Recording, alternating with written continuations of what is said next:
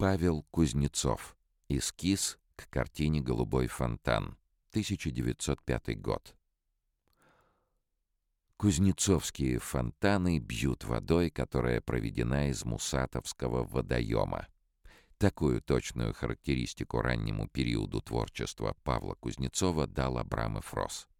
Действительно, на формирование Кузнецова как художника существенное влияние оказал Виктор Борисов-Мусатов.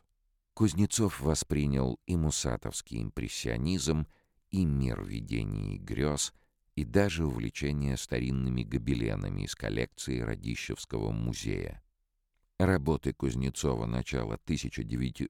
Работы Кузнецова начала 1900-х годов, в том числе «Голубой фонтан» и эскиз к нему — исполнены в мусатовской манере, тонкими дробными мазками, создающими особую воздушную среду, мерцающую и переливчатую.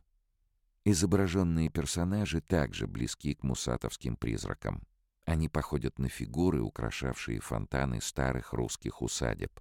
Однако Павел Кузнецов идет дальше, наполняя композиции с фонтанами символизмом, связанным с истоком, началом жизни.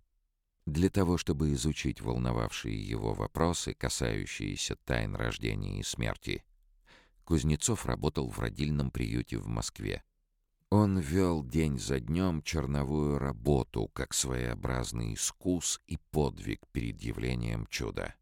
Степенно принимал ребят у баб, ухаживал за роженицами и младенцами, проходя вместе с ними по всем стадиям таинственного, страшного и прекрасного процесса, писал Абрамов Рос. Именно тогда, в 1904-1906 годах, в период философских и художественных исканий, Кузнецовым были написаны в том числе с натуры многочисленные фигурки младенцев и детские головки, как восхищение чудом вечно обновляющейся жизни.